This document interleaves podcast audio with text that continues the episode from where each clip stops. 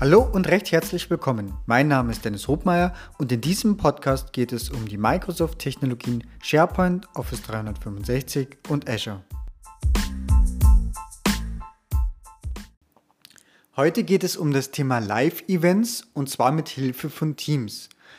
Äh, ich hatte in einer vorherigen Podcast-Folge schon mal über Live-Events gesprochen. Da war das Ganze noch relativ jung und ähm, ja, also wenn euch das interessiert, dann könnt ihr gerne nochmal in die alte Folge reinhören. Ähm, ich werde jetzt nochmal auf das beleuchten, was das Thema Encoder angeht. Und zwar ist mir das eigentlich damals schon aufgefallen. Äh, Kern war, dass ich mit Encoder letztendlich immer einen äh, Bezahldienst brauche, damit ich, äh, ja, bevor ich dann tatsächlich Inhalt live streamen kann. Das war also immer so das Hindernisstück. Äh, sprich, wenn ich mein Live-Event aus Stream heraus geplant habe oder aus Yammer, dann äh, musste ich mich mit diesem externen Encoder verbinden und dieser externe Encoder, wie zum Beispiel äh, Switcher, ich glaube, der Michael Gret hat dazu auch schon mal einen Vortrag gemacht, äh, indem er da auch zum Beispiel mit dem Hilfe von einem iPad auch mehrere Kameras und Co. steuern kann. Ist ja alles super professionelles Equipment. Ähm, damit kann man wirklich ja, eine serienreife und fernsehreiche ähm, Show aufnehmen und live streamen. Allerdings, wenn ich jetzt nicht ganz so gehobene Ansprüche habe und einfach sage, okay, ja, Herrgott, ich habe eine Besprechung oder ich habe ein Webinar ähm, oder einfach nur, was weiß ich, jetzt von einer kleineren Firma, ein, ein Bereichsleiter-Meeting oder ein ja, was weiß ich, äh, das, das, äh, ein, sowas wie ein Showfix oder ja, was ich halt live streamen möchte, dann ist das vielleicht ein bisschen übers Ziel hinausgeschossen. So, und das geht aber mit ähm, Teams, da ist der Encoder mit drinnen, man muss ihn nur finden. und äh, von daher, für alle, die ihn noch nicht gefunden haben, jetzt hier die Folge. Äh, das heißt, äh, wenn ich eben ähnlich wie wenn ich ein Modern Meeting plane, ein Modern Meeting, das plane ich ja auch mit Hilfe von Teams Client und auch im Teams Client. Über die gleiche Art und Weise kann ich eben auch ein Live-Event erzeugen. Und da kommt der Encoder einfach schon mit.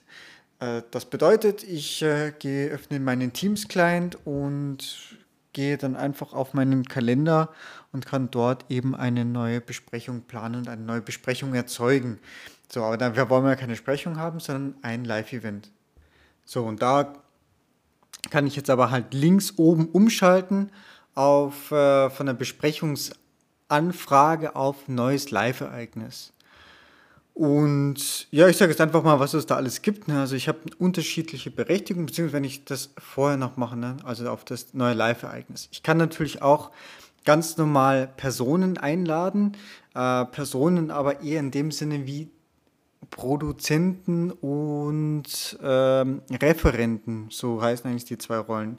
Der Referent, der darf einfach was teilen und der darf auch sprechen.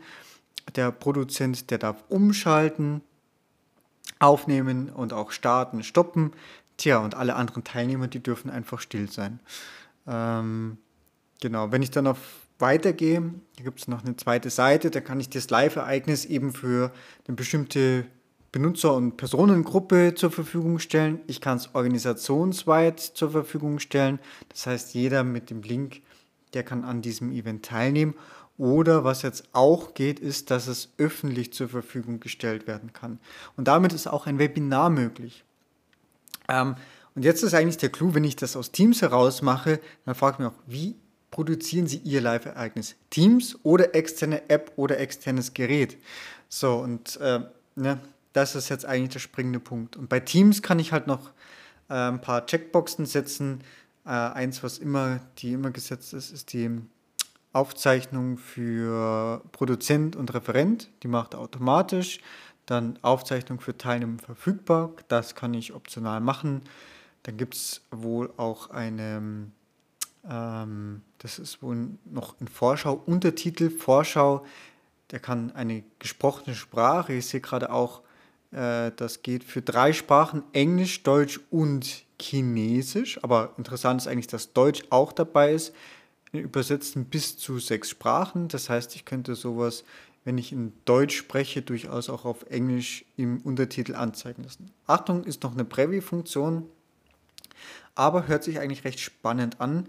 Äh, geht vielleicht auch äh, gerade Hand in Hand damit, also heute ist der 28.10. Ähm, ich glaube, ja, ich habe jetzt das Datum nicht im Kopf, aber es wurde vor kurzem, habe ich wahrgenommen, dass in Stream eben auch diese Untertitelfunktion ähm, für Deutsch verfügbar ist. Das geht jetzt wahrscheinlich Hand in Hand. So, dann gibt es noch Bericht zum Teilnehmerengagement, ne, also Reporting und ganz wichtig, Frage- und Antwortrunde, also QA. Ja, und dann habe ich eigentlich eh im äh, Teams das kann ich dann auch direkt so planen. Also ich werde einen Link bekommen. Die, die ich als Referenten oder Moderatoren eingeladen habe, bekommen auch noch eine entsprechende Outlook-Benachrichtigung, wie eigentlich eine ganz normale Besprechungsanfrage. Äh, der Text sieht noch ein bisschen anders aus, aber im Grunde ist er gleich und ist halt ein anderer Link drin. Genau, diesen Link, den kann ich natürlich dann auch anderweitig teilen, gerade wenn ich jetzt sage, okay, das ist jetzt auch öffentlich verfügbar. Und wenn ich das jetzt wirklich als Webinar nutze, dann äh, ja, geht das so. Gut, äh, was haben wir noch? Genau, wenn es dann soweit ist und ich das Ganze starte, dann habe ich tatsächlich auch als Produzent ich sage jetzt mal, ja, ich habe schon Möglichkeiten, dass ich da umschalten kann. Wir haben es jetzt eigentlich immer recht einfach gehalten. Das heißt, Produzent war meist zugleich auch der Moderator ähm, und vielleicht war noch ein zweiter Moderator tatsächlich drinnen, der einen Blick auf die Fragen und Antworten geschaut hat und der auch zumindest geprüft hat, na, hört man denn auch was? Also kommt auch Ton äh, drüber. Äh, man kann mit gerade als Produzent und als Moderator kann man mit Hilfe vom Link auch schon vor dem äh, Termin teilnehmen und ist dann im Prinzip in so einer äh, Launch. Das heißt, man, die Organisatoren hören sich schon untereinander, äh, bevor das losgeht. Man kann auch schon, ähm, man hat eigentlich da im Teams-Client auch schon zwei Bildschirme. Das heißt, ich sehe etwas, was ich freigeben möchte und ich sehe das, was alle Endbenutzer sehen, also tatsächlich so eine vereinfachte Produzentenansicht. Äh, sicherlich lang nicht so professionell, wie das eben diese externen Encoder können, ähm, wie jetzt auch Switcher und Co. Aber dafür ist es halt integriert und ist kostenlos. Ja, und äh, wenn ich dann soweit bin, das ist äh, vielleicht am Anfang auch ein bisschen gewöhnungsbedürftig, äh, muss ich natürlich einmal auch das Event starten. Das, da sollte aber dann natürlich auch schon was angezeigt und was freigegeben sein, also zum Beispiel eine PowerPoint-Präsentation im Fullscreen-Modus. Äh, da muss ich dann schauen, ne, ist auch auf dem richtigen Bildschirm freigegeben, sieht das äh, nach was aus. Und aber dazu habe ich ja eben da die Vorschau. Das, das passt eigentlich ganz gut. Äh, das Live-Event starten, erfahrungsgemäß ein paar Sekunden warten, bis der merkt, okay, der geht live und äh, hier wird übrigens auch die Aufnahme automatisch gestartet. Also ich kann es zwar noch an diesem Recording-Icon erkennen, aber startet automatisch. Kann man auch nichts dran vergessen. Ne? Das ist auch der Vorteil davon. Ähm, genau. Wenn ich äh, über mehrere Apps hin und her wechseln möchte, dann muss ich tatsächlich ein bisschen aufpassen. Das ist noch, das ist nicht, ja, von der Handhabung her ein bisschen schwierig. Ich habe das äh, allerdings so bevorzugt, nicht den ganzen Desktop freizugeben, weil ich nicht wollte, dass zum Beispiel auch der Teams-Client dann damit angezeigt wird. Deshalb habe ich immer die Applikationen freigegeben. Äh, bin beim Wechsel, ich habe eigentlich immer nur einen Wechsel drin oder so, vom PowerPoint zur Live-Demo. Dann habe ich, ähm, und das ist jetzt tatsächlich ein, ein persönlicher Wechsel, ne? also gleiche Person.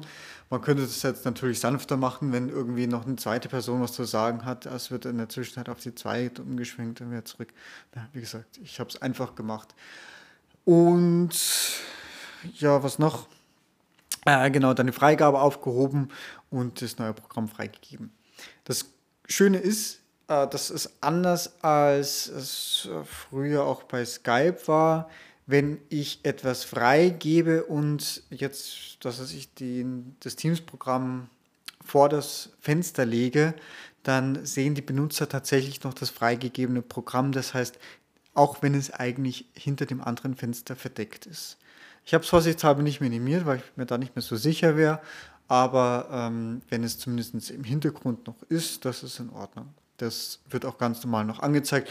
Die Maus fährt auch darüber, das passt dann zwar eigentlich nicht ganz äh, so zusammen, weil ich ja dann, was weiß ich, woanders hin mit der Maus fahre, aber es wird noch was angezeigt, das passt. Genau, und äh, was ist neu? Das Frage- und Antwort-Panel oder das QA-Panel, das ist natürlich äh, neu im Vergleich zu dem, zur Besprechungsansicht, äh, wie man es aus den Teams heraus kennt. Äh, ist für jedermann zugänglich und da kann natürlich, wenn da noch ein Moderator zusätzlich mit drin ist, einen Blick auch parallel zum Vortragenden drauf werfen, beziehungsweise am Ende tatsächlich im QA kann man das dann ganz gut beantworten. Genau, wenn das dann eigentlich alles soweit durch ist, dann muss ich ganz am Ende eben das Live-Event auch beenden. Ähm, damit wird im Prinzip auch der, der Stream beendet, da wird das Recording beendet. Und ja, that's it. Das heißt, für mich, ich finde die Variante, ein Live-Event über Teams zu erzeugen, äh, recht charmant, ähm, zumal es auch möglich ist, in ohne zusätzliche Encoder, ich sage jetzt mal, einfacher bis mittlere äh, Anforderungen noch damit umzusetzen. Lässt sich wahrscheinlich auf die gleiche Art und Weise, wenn ich da jetzt halt auch mit Webcam und Co. arbeite, sicherlich auch mit Service Hub und Co. einbinden. Also so, äh, wie gesagt, so kleinere bis mittlere Konferenzen lassen sich so gut abhalten. Beziehungsweise eben auch Webinare, wenn man sagt, okay, das ist jetzt tatsächlich so ein Produktwebinar, wie jetzt gerade hier Office 365, bin mal gespannt, vielleicht mache ich mal eins genau auf dieser Basis, um da noch ein bisschen mehr Input zu kriegen.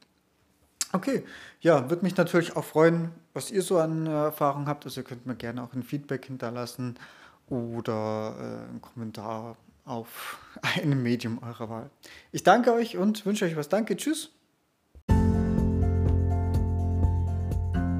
So, das war's schon wieder. Vielen Dank fürs Zuhören und ich hoffe, dass auch in dieser Folge wieder etwas Neues für dich dabei war und du etwas lernen konntest. Wenn du Feedback hast, freue ich mich ganz besonders und du kannst es mir über die verschiedenen Kanäle mitteilen.